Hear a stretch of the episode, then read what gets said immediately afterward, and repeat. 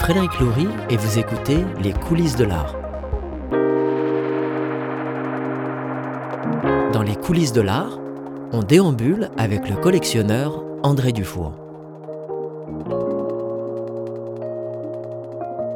Étudiant en philosophie, devenu avocat, André Dufour est reconnu comme un des plus influents juristes au Canada en droit des affaires. Très tôt, plusieurs rencontres l'ont amené à s'intéresser à l'art contemporain et à devenir au fil des années un collectionneur, un passionné, un accompagnateur, un dénicheur de talents et un acteur généreux du milieu des arts visuels. Depuis 35 ans, il conseille, achète, visite les lieux d'exposition et côtoie les artistes émergents et établis et se nourrit de leurs univers.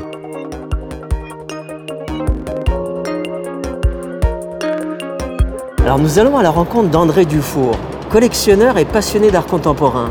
Il nous a donné rendez-vous au 9e étage du Mille de la Gauchetière. Le Mille de la Gauchetière, c'est le plus haut édifice de Montréal.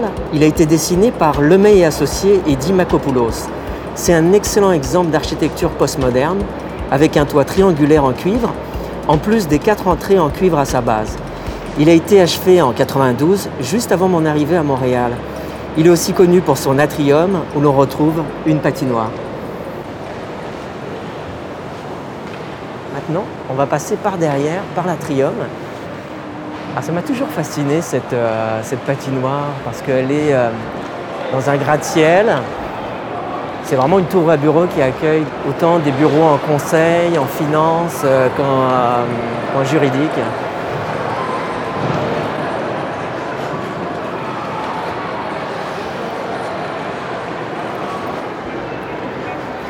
Bonjour, on a rendez-vous avec André Dufour. Bonjour André. Salut. Merci de nous accueillir Salut. dans tes Ça bureaux. plaisir? Vous avez eu le temps de regarder avant mon arrivée? On s'est délecté. Dès notre arrivée, nous sommes accueillis par une sculpture imposante représentant un bateau de l'artiste Yannick Delaurier. Ça détonne vraiment avec ce qu'on attend en rentrant dans un cabinet d'avocat. Ce bateau-là, il, il ne fait pas partie de notre collection. J'aimerais bien qu'il fasse partie de la collection. En fait, ce qui est arrivé, c'est que quand elle a fait cette exposition-là chez Armure, il y avait des pièces exceptionnelles. Tu te souviendras peut-être qu'il y avait une voiture, Oui. taille réelle. Et quand l'exposition a été, euh, elle a été euh, démontée, j'ai j'ai parlé à Jannick, puis j'ai dit euh, Où est-ce qu'elles vont toutes ces œuvres? Elle m'a dit ben, je, je dois trouver des espaces pour les entreposer. J'ai dit Tu sais, j'ai de la place à mon bureau, si je peux te rendre le service de les entreposer. Fait qu'elle m'a proposé le bateau, puis c'est elle qui est venue l'installer ici, le bateau. Puis ça a été vraiment une expérience parce qu'elle a pris quand même plusieurs heures à, à- à- plusieurs heures à installer l'œuvre et elle a pu interagir avec les collègues de bureau puis avec les clients qui venaient ici puis qui se demandaient, ils étaient très interloqués. Ce que je dois dire, par exemple, c'est que c'est une œuvre qui est très polarisante dans le sens où on peut l'adorer comme moi, puis en plus, elle a un lien, parce que la plupart des œuvres qui est ici, on peut imaginer un lien avec les champs de pratique dans lesquels on œuvre ici au cabinet. Et on a un gros département de droit maritime qui s'occupe effectivement d'événements comme les, conteneurs qui peuvent tomber en mer. Récemment, justement, la semaine dernière, il est arrivé un tel incident en Colombie-Britannique qui a fait beaucoup parler parce que ça a été un très gros désastre. Ben, donc, ça, évoque un peu un, nos champs de pratique. Par contre, quand on l'a installé, certaines personnes ont dit Oh, c'est d'un mauvais présage. Est-ce que, le bateau BLG est en train de couler? Puis, cette œuvre-là, effectivement, on a eu, euh, plusieurs parties de No- Noël où on se moque de mon affection pour, le- pour les œuvres d'art. Et celle-là, je dois dire qu'elle polarise beaucoup parce qu'on se moque souvent de, cette œuvre-là qui, qui, pour moi, qui est très, très forte. Mais pour certaines personnes, ils ont de la difficulté à comprendre l'intérêt d'une œuvre comme celle-là. Mais quand on a une collection corporative, on peut s'attendre à avoir des commentaires négatifs. On ne peut pas plaire à tout le monde. Puis ce qui est important pour moi, c'est de faire preuve d'un peu d'audace. Parce que si en bout de ligne, le critère, c'est de prendre des trucs que personne ne remarque, ça ne présente pas d'intérêt. Il faut trouver un équilibre. Par contre, évidemment, c'est un cabinet d'avocats, donc on ne peut pas avoir des choses qui vont choquer nos clients, mais, mais des trucs qui sortent un peu de l'ordinaire, puis qui sont un peu plus audacieux. Moi, je suis tout à fait pour. Puis Cindy Phoenix, ben, quand on a acheté ça, c'était une toute jeune artiste qui n'était pas connue encore. Puis pour moi, j'aime bien aussi faire de la place pour les jeunes artistes dans, dans la collection, comme je le fais à la maison aussi dans la collection, dans notre collection privée. Cindy est une jeune peintre représentée par la galerie Hugues Charbonneau, que nous allons d'ailleurs rencontrer un peu plus tard dans cet épisode. Est-ce que les, les, œuvres là qui sont placées dans, l'accueil, d'ailleurs, c'est, assez frappant visuellement parce qu'on oscille entre des œuvres 3D, peinture. J'ai remarqué évidemment le travail de Benoît Aquin. Euh, est-ce que vous faites un roulement ou c'est, des œuvres qui euh, deviennent quasi institutionnelles et on les immobilise un temps donné à l'intérieur des espaces. Les œuvres que vous voyez ici, elles sont ici depuis assez longtemps. Parce qu'en fait, en bout de ligne, contrairement à la collection à la maison où je suis constamment en train de bouger les choses, ici, je pense qu'on a réussi à trouver euh, le bon endroit pour les œuvres euh, assez rapidement. On a, on a joué un petit peu au départ.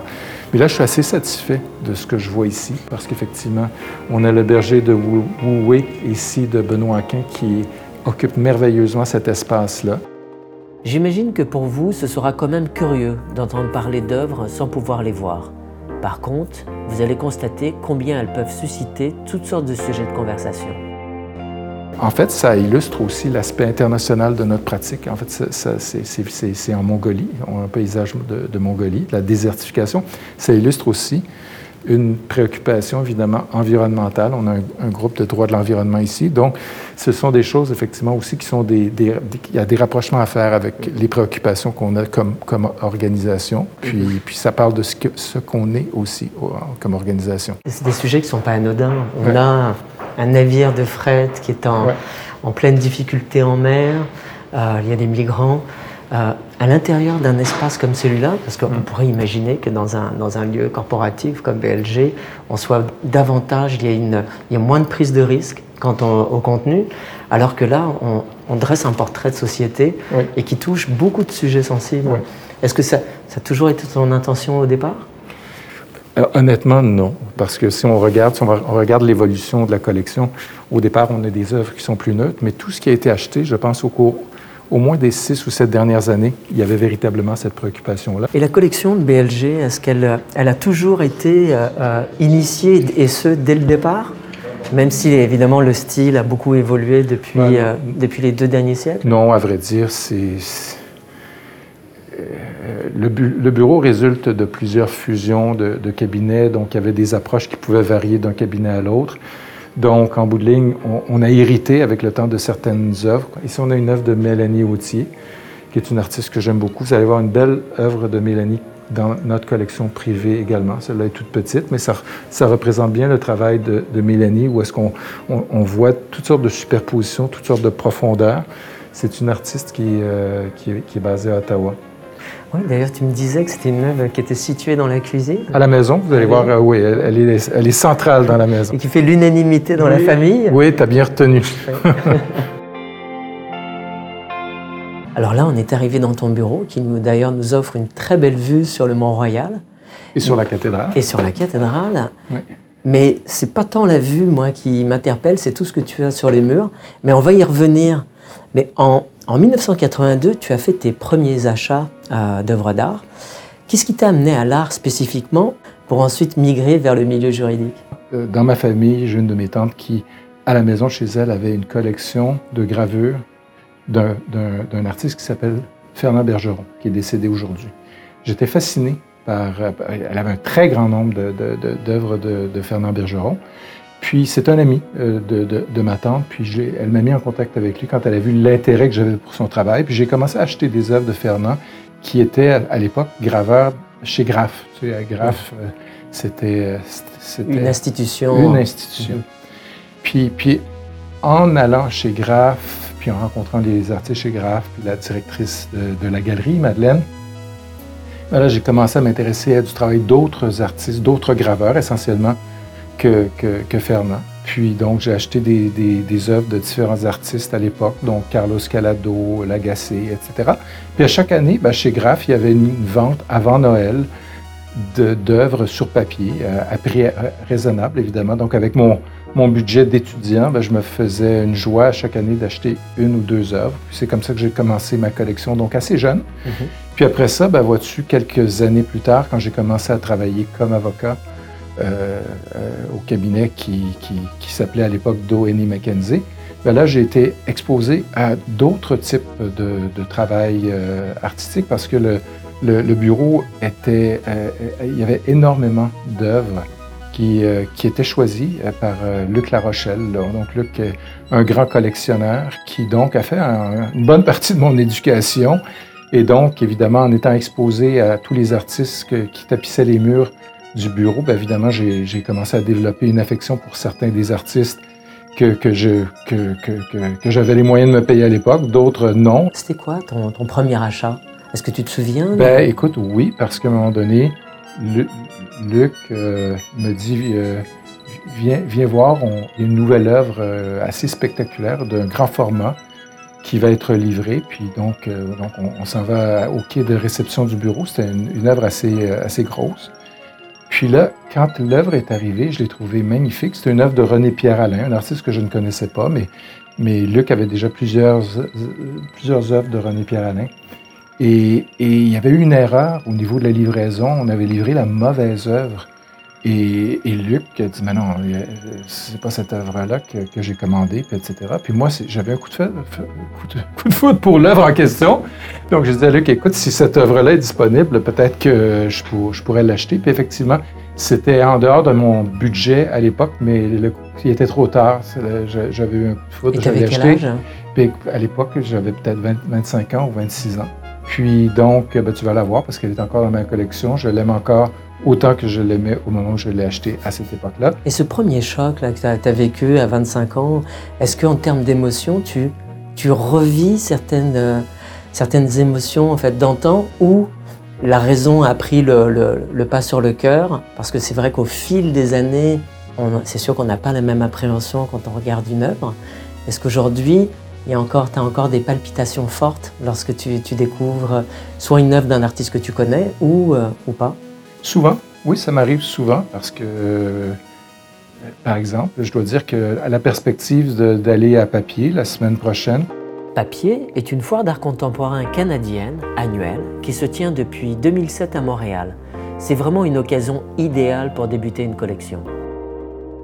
Puis d'être là à l'ouverture de Papier, je sais que forcément, en faisant le tour de Papier, je vais voir des choses qui vont, qui vont m'allumer, qui vont me plaire je vais avoir des coups de cœur, c'est certain. à ce moment-là, ben, il faut à ce moment-là. Dans un premier temps, c'est parfait d'avoir un coup de cœur. Je pense que c'est important pour moi, euh, pour qu'une œuvre, euh, pour que j'achète une œuvre, euh, j'achète pas une œuvre par pure euh, spéculation, investissement, quoi que ce soit. J'ai d'abord un coup de cœur, puis après ça, ben, je fais mes recherches. C'est-à-dire qu'il faut que le, il faut que mon intuition ou que mon coup de cœur soit appuyé sur quelque chose. Il faut après ça que je je valide le fait que c'est une démarche artistique qui est sérieuse, qui, où il y a, euh, en fait, comme dans bien des domaines, finalement, ce qui est important, c'est l'innovation. C'est que, que l'artiste essaie d'aller plus loin que ce que les autres ont fait avant. Puis donc, c'est ce que j'essaie de trouver, effectivement, de valider, c'est-à-dire de découvrir des jeunes artistes. un bonheur pour moi de découvrir des jeunes artistes, puis après ça, de suivre leur carrière. Puis par exemple, ici, ben, une des œuvres que, qui, qui, est vrai, bien, bien en évidence dans mon bureau, puis que, je contemple régulièrement. C'est une photo d'une jeune artiste euh, qui s'appelle Anne-Marie Prou. Elle, fait surtout de la photographie, elle est basée à Québec. Et ça, je ne connaissais pas le travail d'Anne-Marie Prou. Je suis allé à l'encan à S. Évidemment, je vais souvent dans les, les euh, puis je considère que ça fait un peu comme partie de, mon devoir dans, l'écosystème de, des collectionneurs à Montréal d'aller dans ces événements-là, puis d'encourager finalement les, les artistes. Et donc, quand j'ai fait le tour des œuvres qui étaient, ça c'était en 2018, je crois que j'ai acheté cette œuvre-là. Donc quand j'ai fait le tour de la salle, j'ai reconnu effectivement certains artistes dont j'ai déjà des œuvres dans ma collection, mais j'ai surtout focusé sur euh, des artistes que je ne connaissais pas.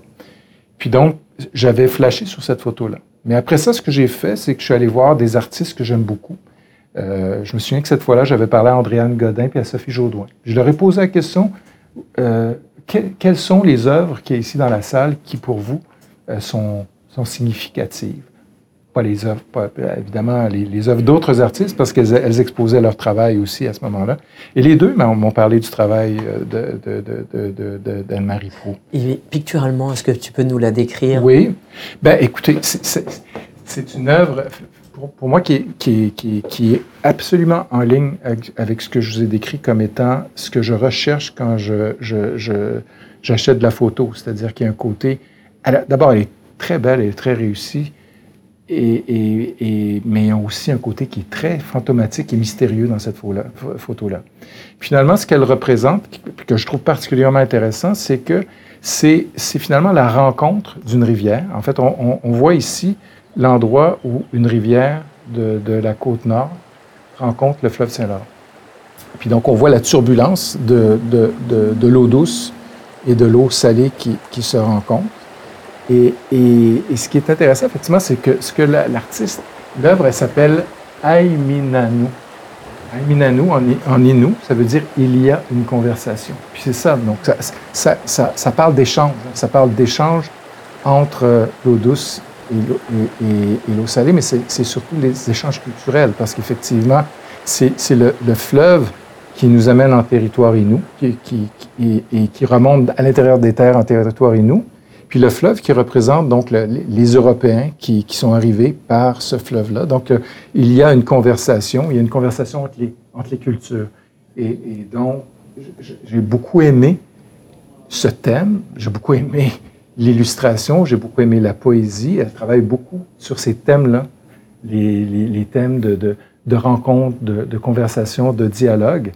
Et donc, c'est une œuvre que, qui, qui m'a interpellé, puis qui m'interpelle encore maintenant quand je la regarde. Oui, elle est apaisante, puis euh, je ne me lasse pas de la regarder. Puis d'ailleurs, je ne sais pas si ce que je vois, c'est ça représente la réalité, mais j'ai l'impression qu'il y, a la tête d'un huard qui émerge au milieu de la photo. Oui, je, je l'avais vu en, plein milieu. Oui. Puis pour moi, ben, c'est une région que j'adore. En fait, j'ai une maison dans le, bas du fleuve, donc pour moi, il y a aussi ce rappel de, la, beauté du fleuve. Donc quand je, suis dans mon bureau euh, au centre-ville, ben, j'ai une petite pensée pour le, pour, pour le bas du fleuve. Tu possèdes une, une collection personnelle d'une centaine d'œuvres. Est-ce que c'est difficile aujourd'hui de faire des nouvelles acquisitions? Parce qu'au fil du temps, tu es devenu plus exigeant, mais aussi, évidemment, il y a toujours la, la difficulté de trouver place dans, dans un environnement domestique. C'est quoi ton, rapport aujourd'hui à, à l'art et à la collection? C'est certain qu'à un moment donné, évidemment, on accumule beaucoup de choses. Puis moi, parce que ma, mon approche par rapport à la collection, c'est d'acheter des choses que j'aime, pour lesquelles j'ai des coups de foudre, ben, c'est rare que je m'en lasse. Et donc, en bout de ligne, c'est vrai que vous allez voir, il y a beaucoup, beaucoup de choses. Ici, dans mon bureau, ben, c'est assez encombré, il y a encore de la place. Mais, les murs sont pas mal occupés. C'est comme ça à la maison aussi. J'ai la chance de pouvoir aussi exposer euh, une partie de mes œuvres dans des commerces qui appartiennent à, un ami, un ami qui est propriétaire de café, les Cafés Melk. Donc, euh, si vous allez chez Melk, vous allez voir que toutes les œuvres qui sont là sont des œuvres qui sont des œuvres de notre collection. Ça me donne un petit peu une, possibilité de continuer à acheter des, acheter des œuvres. Puis il y en a certaines que j'entrepose euh, un peu euh, maladroitement. Je n'ai pas d'entrepôt, mais j'entrepose des, des, des, œuvres. Et, et je continue à acheter parce que je pense que c'est. Il y a tellement de bons artistes, il y a tellement on a la chance, je pense que j'ai eu la chance d'aller voir des foires à l'international. Le, lien que j'ai avec le Hirschhorn m'a permis effectivement d'aller dans ces grandes foires internationales. André nous reviendra un peu plus tard sur sa collaboration avec le musée Hirschhorn. Et je trouve qu'on est très, très chanceux au Québec. Quand je, vais à papier, j'en ai parlé à plusieurs reprises, ce que je vois, la qualité des artistes, la qualité du travail, la variété.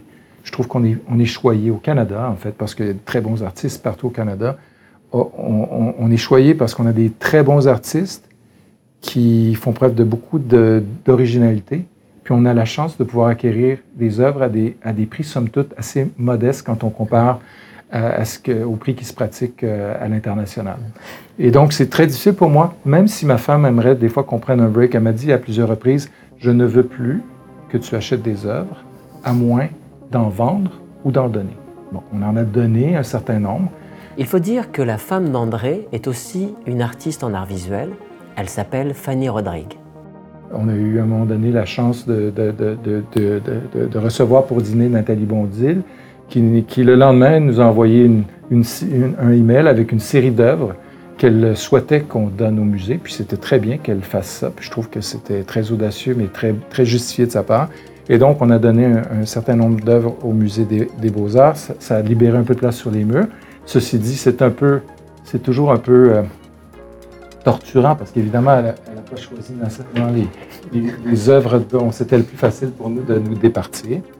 Et d'ailleurs, il y en a une qu'on a prêtée. C'est une œuvre de Kent Monkman, qui est un artiste qu'on aime beaucoup. Une œuvre qui est exposée en ce moment dans le, pavillon du, Tout Monde et, qu'on était incapable de, donner. Celle-là, on l'a prêtée. Peut-être qu'un jour, on se, résoudra, se résignera à, à, la donner. Mais tout ça pour dire que je pense que ça va être ça la voie que je vais privilégier. Euh, Fanny aussi va privilégier à l'avenir, c'est-à-dire qu'on on ne vend pas les œuvres de notre collection, on, va les donner. En parlant du musée des Beaux-Arts, parce que tu as évoqué Nathalie Bondil, qui a été d'ailleurs qui a été directrice générale pendant de très nombreuses années, en 2014, tu as été invitée à faire partie du, du comité d'acquisition. Comment s'est déroulé ton lien avec le musée et qu'est-ce qui t'a amené à en faire partie? Ben, pour moi, euh, on m'a d'abord demandé de, m'impliquer au niveau du conseil d'administration de la fondation du musée. C'était ma première implication active au musée des beaux-arts. Puis, évidemment, j'ai tout de suite dit oui parce que j'ai beaucoup d'affection. Je trouve qu'on a un musée qui est formidable, un musée encyclopédique évidemment parce qu'il couvre euh, tous les types d'art et toutes les époques mais je trouve qu'il y a une richesse, une profondeur incroyable dans, dans ce musée. donc, c'était, c'était, vraiment un honneur pour moi qu'on me propose de devenir membre du conseil d'administration. Après ça, quand dans un deuxième temps, on m'a demandé de me joindre au comité d'acquisition, ben pour moi, là, c'était très excitant. Parce, que, parce qu'évidemment, ce que ça veut dire, c'est ben, on reconnaît que j'ai quand même une certaine... Je peux, je peux contribuer à un comité d'acquisition pour, pour faire des choix éclairés pour le musée, dans un premier temps, mais ça voulait surtout dire que ça pourrait me permettre de m'éduquer encore davantage. Parce qu'évidemment, le travail est d'abord fait par les conservateurs à l'interne qui préparent des rapports pour expliquer pourquoi on devrait soit accepter ce don-là ou acheter cette œuvre-là. Et ils ce sont des rapports qui sont très détaillés, très bien faits, je dois dire. Et c'est extrêmement stimulant de prendre connaissance de tous ces rapports de recherche avant les, les, les comités d'acquisition, où est-ce qu'on a l'occasion à ce moment-là d'échanger sur la pertinence, parce que c'est pas simplement la valeur de l'œuvre comme, comme, comme œuvre artistique, mais c'est aussi la pertinence de l'inclure dans la collection du musée. À quel point on a besoin, par exemple, encore plus d'œuvres d'un tel artiste. Est-ce qu'on n'a pas, on n'est pas surreprésenté par rapport au travail de certains artistes ou, et donc, ce sont des débats qui sont très intéressants parce que je trouve que le, la qualité des échanges au niveau du comité d'acquisition, celui dont je fais partie, c'est le comité d'acquisition d'art canadien. Parce qu'il y a aussi un comité d'acquisition d'art international avant 1900, après 1900, un comité aussi pour euh, l'art euh, décoratif. Est-ce que tu as déjà regretté un achat? Euh, j'ai regretté, oui, j'ai déjà regretté certains achats, effectivement. Et, et je ne vous ai pas montré deux œuvres que, que, que, nous avons ici dans le bureau, tout près de la réception. Je ne mentionnerai pas le nom de l'artiste, mais on a acheté ces œuvres-là pour la mauvaise raison. Parce que des fois, on subit certaines pressions mm-hmm. et, et, et, et, les œuvres, je, voulais, je vais vous les montrer tout à l'heure, elles sont très belles, mais c'est de la décoration, essentiellement. Mm-hmm. C'est de la décoration. Puis il y a certains artistes, effectivement, qui ont un certain succès, euh, euh, qui réussissent à bien vivre même de, de, la vente de leurs œuvres, mais pour, pour les bonnes raisons, on ne les retrouve pas dans les collections des musées, on ne les retrouve pas dans les collections, des grandes collections corporatives, Hydro-Québec, euh, Banque nationale, euh, Caisse de dépôt. Il y a une raison pour ça, c'est qu'il n'y a pas d'innovation là-dedans. C'est du déjà vu, c'est à la limite même d'inspiration très directe d'autres artistes. Donc, on peut effectivement se laisser séduire par, par le travail, par le résultat, mais si on ne fait pas ces recherches correctement, ben, évidemment, on ne on, peut, pas, euh, on peut pas arriver aux bonnes conclusions. Puis les bonnes conclusions, c'est que si j'achète cette œuvre-là, il n'y aura probablement pas de marché pour ce travail-là dans 5 ans ou 10 ans. Et donc, même si j'achète pas dans un but spéculatif, euh, quand je dépense l'argent de mes associés pour acheter des œuvres pour le bureau, il faut vraiment que je puisse me convaincre que ces artistes-là peuvent effectivement faire une bonne carrière puis que ça peut prendre de la valeur en parlant de collection, est-ce que la tienne, à titre personnel, on ne parlera pas celle de BLG, parce que là, évidemment, elle a été ponctuée sur de nombreuses années, il y a eu différents intervenants, mais est-ce que ta collection se définit comme un ensemble ou elle n'a pas nécessairement de, direction ou d'objectif? Si elle, a, si elle a une direction, je ne la connais pas. Alors, il y a une cohérence parce que je pense qu'évidemment, derrière tout ça, il y a la même démarche ou il y a la même rigueur dans la démarche, c'est-à-dire, un, quelque chose qui m'interpelle ou qui interpelle euh, Fanny. En, général, on est bien aligné, Fanny et moi, là, sur, euh, sur ce qui nous interpelle. Puis après ça, ben, il y a un travail de recherche, puis toujours de validation de la démarche de l'artiste, de la pertinence du travail de l'artiste. Puis, puis donc, en bout de ligne, il y a beaucoup de choses en commun. Vous allez voir beaucoup de choses en commun entre ce qu'il y a ici et ce qu'il y a à la maison. Évidemment, le fait de siéger sur le comité d'acquisition au Musée des Beaux-Arts, ben, ça, ça m'a fait découvrir le travail de certains artistes que je ne connaissais pas. Puis donc, j'ai commencé aussi à, à, faire des acquisitions d'artistes de, qui, qui, euh, que j'ai découvert dans le cadre du, comité mhm. d'acquisition au Musée des Beaux-Arts. Dans ta façon, tu es un passeur d'introduire l'art dans un, dans un environnement corporatif, comme, euh, comme celui que tu, tu me fais découvrir à l'instant. Est-ce que ton approche, elle est, euh, de guider et d'accompagner tes, euh, tes, collaborateurs? Parce que tu me disais précédemment qu'il y a certaines œuvres qui ne font pas l'unanimité. Et donc forcément, il y a un rôle d'éducateur. Est-ce que c'est quelque chose qui se fait très, intuitivement ou euh, il y a un rôle qui se dessine depuis les dernières années pour amener ces différentes personnes qui te côtoient dans ton monde professionnel pour en apprécier la juste valeur? Ça, c'est un. Je dois dire que tu mets le doigt sur quelque chose qui est devenu. qui ne faisait pas partie de ma démarche au départ. Parce qu'essentiellement, je mettais des choses que je jugeais être des œuvres de grande valeur sur les murs au bureau. Si quelqu'un m'en parlait, tant mieux si personne n'en parlait, j'en faisais pas, pas trop de cas. Maintenant, ce que je fais, c'est que c'est un peu plus intrusif, c'est-à-dire qu'évidemment, j'ai plus tendance à vouloir amener mes collègues à assister à des événements, comme la foire papier dont on est commanditaire. Pour moi, je pense que les gens ne réalisent pas à quel point on a, euh, on a une, foire de très grande qualité ici. Et donc, quand j'ai le, le, bonheur de convaincre des clients ou des collègues de bureau de venir assister à la foire papier. On organise un cocktail lors de l'inauguration. Là, je, vois que les, yeux s'ouvrent. Euh, certaines personnes m'ont dit, je ne savais pas qu'il y avait des événements comme ça au Québec. Euh, un, de nos bons clients au cabinet l'an dernier, ou non, il y a deux ans, euh, a fait le tour puis a acheté une œuvre lors de l'inauguration de la foire, puis était très reconnaissant finalement d'avoir découvert effectivement la richesse de la production artistique au Québec, puis d'avoir un endroit où est-ce qu'on pouvait rapidement avoir une bonne idée de ce qui se faisait de mieux au Québec. Tu m'as beaucoup parlé de coup de cœur. On sent vraiment que tu, tu, vibres au contact des, euh, des œuvres, des artistes. Est-ce que dans ta collection, et je sais que ça c'est une, question épineuse, hein, est-ce qu'il y a une ou deux œuvres qui sont, que tu aimes le plus avec lesquels tu pourrais jamais te séparer? À la maison? À, la maison? Tu me demandes de choisir entre mes enfants. C'est une question qui est très cruelle de ta part. Euh, on ne le dira pas aux autres artistes. Hein. Je fais souvent l'exercice de me dire si, parce qu'on a, tu, vas voir, on a beaucoup de place à la maison, puis un jour, ben, on, fera le choix d'aller dans un, un, pied à terre à Montréal pour passer plus de temps à la campagne. Il faudra un jour faire ce choix-là de réduire notre collection, à ce qu'on a à la maison, à peut-être une dizaine d'œuvres. Et, j'ai commencé ce processus-là, mais je dois dire que c'est laborieux parce qu'il y a tellement d'œuvres que j'aime. Euh, puis, on, ira voir tout à l'heure, puis, puis, je te montrerai. C'est très, très, très difficile pour moi. Là. De, de, mémoire, je te dirais que dans, ma, dans la collection à la maison, il y a une œuvre de, de Mélanie Autier qui fait l'unanimité dans la famille. Donc, quand on a une famille avec euh, quatre enfants euh, comme moi, c'est rare que six personnes soient unanimes pour dire ouais voilà une, très très belle œuvre, on, l'aime tous. Cette œuvre de Mélanie Autier, clairement. Euh, une ou deux œuvres de Raymond April, des photos extraordinaires de Raymond, Raymond April. Euh, une photo de Benoît Aquin, clairement, qui ferait partie, ferait partie du lot. Une œuvre de Jannick Deslauriers aussi, qui, qui est assez extraordinaire. une, une œuvre de Manuel Mathieu, qui est un, artiste euh, assez jeune, dont on, parle beaucoup maintenant, euh, que j'ai eu la chance de connaître il y a déjà un bon moment. C'est clair que je conserverai mon, tableau de Manuel Mathieu.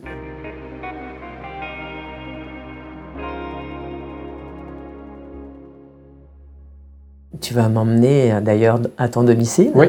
Et d'ailleurs, je suis extrêmement enthousiaste et excitée à l'idée de, faire le saut de ton bureau à ton domicile. Est-ce que est-ce qu'on prend ta voiture ou on prend, on prend un taxi? On va prendre ma voiture. On prend ta voiture? Parfait. Allons-y. C'est parti. André Dufour m'emmène en voiture à son domicile dans le quartier de Notre-Dame-de-Grâce. Je ferai la rencontre de son chien Soja. Mon regard sera capturé par des œuvres de jeunes artistes, mais également de figures incontournables de l'art contemporain canadien. J'aurai le plaisir de faire la connaissance de sa fille adolescente qui a déjà un intérêt prononcé pour l'art. Ma visite a duré 4 heures et je n'ai pu retranscrire que quelques minutes dans cette émission faute de temps. André a le verbe haut, le regard profond et une approche soignée. Il a la générosité d'un homme de goût et d'esprit. Tu habites dans quel quartier, André? Euh, NDG, dans le village Monkland. Ah c'est un, un, périmètre, on va dire, c'est euh, un beau territoire euh, plutôt anglophone? Ben, Ça l'était au moment où je me suis établi dans le quartier, mais c'est devenu, je te dirais, c'est devenu pas mal plus francophone qu'anglophone. ça a beaucoup évolué, le, quartier, au cours des, des 25, dernières, 25 dernières années. Qu'est-ce qui t'a amené à habiter là-bas? Un, hasard, un concours de circonstances. À vrai dire, j'avais donné des. Euh, j'habitais sur le plateau. J'habitais longtemps sur le plateau. J'ai beaucoup aimé, à, vrai dire, habiter sur le plateau. Mais à l'époque, bon, la famille grandissait, puis j'avais besoin d'une plus grande maison. Puis j'avais donné euh, un, mandat à un agent d'immeuble euh, de trouver une maison.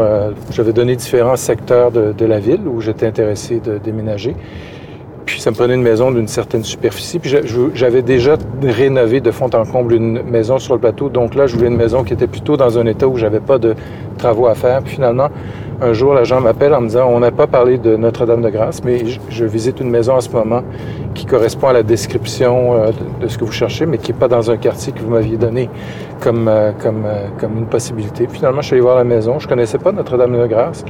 Puis en bout de ligne, ben, je suis très heureux d'avoir. Euh, c'est pour ça que j'y suis toujours, parce que pour moi, c'est un quartier qui est très pratique. L'accès au centre-ville, les, les, commerces à proximité, le, métro à proximité, l'accès au pont pour aller dans les cantons de l'Est où on a une maison. Pour moi, finalement, en rétrospective, c'est un endroit très logique pour, pour, euh, pour, pour moi, mais, mais à l'époque, je ne connaissais pas le quartier. Tu m'as mentionné donc de tes quatre, tes quatre enfants. Oui. Donc ils sont euh, en relation directe avec tous tes choix d'acquisition d'œuvres d'art. Et puis, ils vivent à l'intérieur d'un environnement qui est parsemé d'œuvres. Euh, J'imagine, il doit en avoir beaucoup qui sont photographiques. C'est quoi leur relation avec l'art en général? J'ai deux de mes quatre enfants qui ont quitté le, nid familial. Euh, je te dirais que les deux aînés euh, ont manifestement un, intérêt pour, les arts visuels. Euh, mais surtout ma fille. Ma fille maintenant vit, vit en Ukraine, puis elle vit à Kiev. Nous avons enregistré l'épisode avant que la guerre éclate en Ukraine et la fille d'André a évidemment quitté la région pour cette raison. Puis elle, elle a, développé un intérêt très fort pour, euh, pour les arts visuels. Puis je pense qu'évidemment, c'est le fait d'avoir été exposée pendant toutes ces années euh, à ces œuvres-là, ça a dû contribuer à son intérêt. Donc c'est quelqu'un maintenant avec qui j'étais à Paris avec elle il n'y a, pas longtemps. On est allé visiter la, la collection euh, Pinot à, la, à la Bourse du commerce. Alors ça y est, on est arrivé. C'est la maison de gauche ou la maison, la maison de gauche? C'est Donc une maison de briques? Oui. Ça, c'est quoi? C'est une construction un peu 1920? Euh, ça, date de 1913, je pense, la maison ici. Donc, c'est les maisons qu'on appelle des maisons Lambert, du nom du constructeur euh, à l'époque. Euh, des maisons, tu vas voir, où il y a beaucoup de, de boiseries. Salut! Salut! Ben oui, t'es content?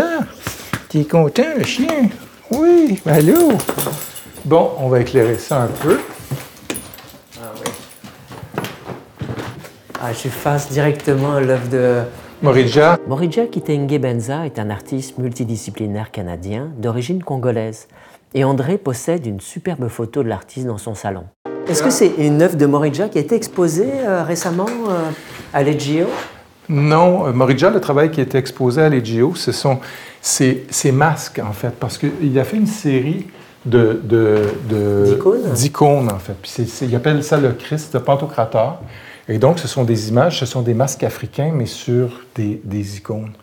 Et donc, c'est très intéressant comme travail. Puis, ce qu'on pouvait voir à l'EGO le, week-end dernier, c'était, je pense, 16 de ces œuvres, dont une qui était acquise par l'EGO, puis les autres qui faisaient partie de, l'exposition. Donc, Morija, moi, j'adore cette photo-là de, de Morija. Elle s'intitule Authentique. Authentique numéro 1. Puis, j'ai eu l'occasion de la voir en petit format dans le cadre de, mon travail pour le musée, comme au comité d'acquisition, cette œuvre-là était acquise pour l'intégrer à l'exposition Picasso. Tu sais, il y a eu une exposition Picasso qui montrait l'influence de l'art africain sur Picasso. Puis donc, euh, l'exposition, je pense qu'elle avait été montée d'abord à Paris, elle est venue à Montréal, et Nathalie avait intégré, Nathalie Bonzil avait intégré des œuvres d'artistes canadiens. Et donc, cette œuvre-là, ce que j'ai trouvé vraiment intéressant, c'est que quand j'ai vu dans le dossier de recherche en préparation pour le comité d'acquisition, la photo de la photo, j'ai tout de suite euh, été interpellé, puis j'en ai parlé avec Fanny, puis on, s'est dit, ben oui, ça c'est vraiment euh, quelque chose d'intéressant, puis toute la démarche est intéressante. Et donc, quand je l'ai vue en vrai au comité d'acquisition, j'étais à la fois excité et déçu parce que le format était petit, c'était une petite photo. Mm-hmm. Puis donc, puis après ça, elle a été exposée dans l'exposition Picasso, puis elle était bien intégrée dans l'exposition, puis ça allait, mais moi, j'ai contacté Morija, puis j'ai dit, écoute, je trouve ton travail fantastique. Est-ce que ce serait possible que tu fasses un tirage plus grand de la photo? Puis finalement, il est venu à la maison, j'ai montré ce que j'ai, les d'autres photos qu'on a, comme celle-ci de Raymond April, en lui disant, es-tu capable de faire un format comparable à ça? Puis Morija était sceptique sur le coup. Je ne connaissais pas, hein, mm-hmm. mais il est vraiment euh, très, très charmant. Et donc, euh, il m'a dit, écoute, je vais voir si c'est possible de faire. Finalement, il est revenu pour me montrer le résultat, puis il était très content du résultat, à juste titre, parce que la photo, là, elle est, euh, moi, je la trouve très réussie. Puis depuis ce temps-là, ben, ce tirage-là, c'est devenu euh, un de quatre. Il a fait un tirage de quatre. Puis, puis, puis, puis les autres trois se sont bien, bien placés. Il y en a une qui est dans la collection de, de, Laurent Duvernay-Tardif et Florence Agathe Dubé-Moreau. Puis il y en a une autre, je pense, qui était acquise par un musée. Puis il a fait un authentique numéro 2, qui est la même version, mais en hiver. Mais ce qui est amusant avec cette photo-là, c'est le thème. Parce qu'il n'y a rien d'authentique là-dedans. Ça s'appelle authentique, mais il y a beaucoup d'humour là-dedans. On a un paysage, on voit Morija ici qui est assis dans son jardin avec euh, un, background qui se veut africain. Mais il n'y a rien d'africain là-dedans parce qu'en bout de ligne, on, voit ici une clôture de, de, Rosemont, clôture en fer de, frost de, Rosemont. Le tissu qui est en arrière qu'on associe à de l'Afrique, mais c'est indonésien, c'est pas africain. La pose qu'il prend, c'est la pose traditionnelle euh, du président congolais, j'oublie son nom. Et puis, on voit en haut, effectivement, une icône, mais avec un masque africain. Alors, finalement, c'est un assemblage qui, qui s'intitule Authentique.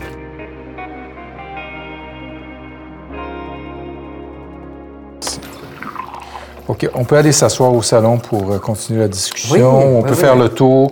C'est comme vous préférez. On, se fait, on commence par se faire une petite pause dans le salon. parce que, on fait ça parce qu'il faut Je dirais que dans toutes les pièces, il y a, il y a matière à observation. Hein. Euh, je pense qu'il n'y a aucun, aucun espace pour l'instant qui, euh, ah qui, est dénué d'œuvres. C'est comme ça sur les trois étages ici.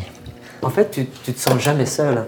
Même si ta femme part en résidence pendant un mois, tu es accompagné par, par tous ces artistes qui euh, deviennent des, des beaux fantômes à travers les, des démarches artistiques qui sont hyper expressives. Tu as raison, puis c'est pas comme si pour moi, maintenant, avec le temps, je ne les remarquais plus. C'est pas vrai. C'est-à-dire que je m'installe ici pour manger le matin, puis je vais forcément m'attarder à un moment donné sur une ou, une ou l'autre des œuvres. Puis quand je marche dans la maison, c'est la même chose. Je, les remarque tout le temps. Les, mm. les œuvres, c'est un bonheur. C'est un, un, grand bonheur pour moi parce que ben, il y a tout un historique. C'est pas juste l'œuvre de l'artiste, mais il y a toute l'histoire de l'acquisition, puis du contexte, puis du temps que j'ai vécu avec ces œuvres-là. Ça, c'est l'œuvre de Mélanie. L'œuvre de Mélanie Autier, on en avait déjà parlé. C'est la fameuse œuvre qui fait l'unanimité chez André et sa famille. Il y a aussi des souvenirs qui viennent du fait que quand, quand j'ai la chance de pouvoir inviter les, artistes puis passer du temps avec eux, comme Mélanie qui est venue euh, à la maison un, jour, ben de, ça crée des moments magiques, finalement, de pouvoir échanger avec l'artiste, puis les enfants sont là, on mange, on est tous ensemble, puis on peut parler de l'œuvre en question. C'est un grand bonheur. En 2016, en 2016 le, musée Hirschhorn, situé à, à Washington, t'a proposé de devenir membre de son comité d'acquisition. Qu'est-ce que ça a représenté pour toi euh, et qu'est-ce que tu as retenu de cette collaboration avec ce musée d'art contemporain?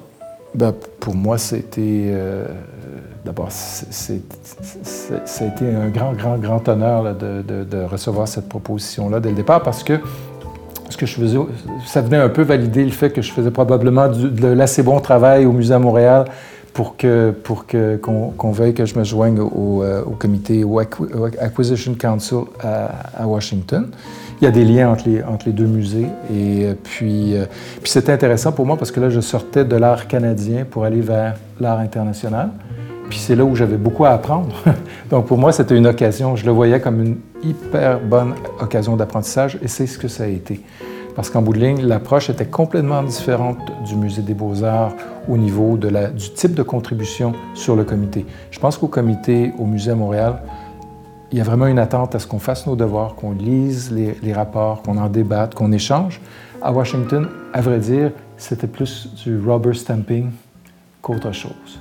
Ceci dit, c'était pour moi une expérience extraordinaire parce que les réunions du comité se faisaient à New York, à Londres, euh, à Washington. Et donc, souvent, ça coïncidait avec des grandes foires internationales comme Freeze. Et donc, de pouvoir effectivement participer à ces grandes foires-là, mais aussi d'aller visiter des collections privées auxquelles on n'aurait pas accès autrement. Donc, avec, ou de visiter des ateliers d'artistes. J'ai eu la chance d'aller visiter des ateliers d'artistes avec, avec les, membres du comité d'acquisition, des expériences que je que, que j'aurais jamais vécues autrement, ou aller visiter, entre autres, une des collections que j'ai eu le, bonheur de, de, visiter, c'est la collection d'un homme qui s'appelle Ron Lauder, de la famille Estée Lauder, ben, ce qu'on a pu voir dans son, son appartement new-yorkais, qui est indescriptible en, termes de, grandeur, de beauté, de tout ce qu'on peut imaginer, c'est une collection fabuleuse. Donc, euh, ça n'a rien à envier au meilleur musée du monde, puis de se promener dans un appartement privé et de voir euh, des Brancusi, des, des Chagall, euh, de, voir des, des, Picasso, mais toujours des œuvres d'une grande qualité, des Klee, des, des, Clint, c'est inouï. Donc, c'était un bonheur de, faire ça pendant quelques années. Maintenant, c'est un peu compliqué à cause de la distance puis des, voyages. Euh, et donc, à un moment donné, j'ai arrêté ma, contribution. Mais c'était une très belle expérience, je dois dire. Puis ça m'a ouvert les yeux sur, euh, certains artistes euh, que je ne connaissais pas. Puis donc, je continue à m'intéresser à l'art international, même si ce que j'acquiers autour de moi, ben, c'est surtout des, artistes canadiens. Mais comme je l'ai déjà dit, euh, on est, on choyé. Je, pense que pour avoir visité des, grandes foires euh, à, l'international, euh, la qualité de ce qu'on trouve ici en termes de pratique artistique, c'est remarquable.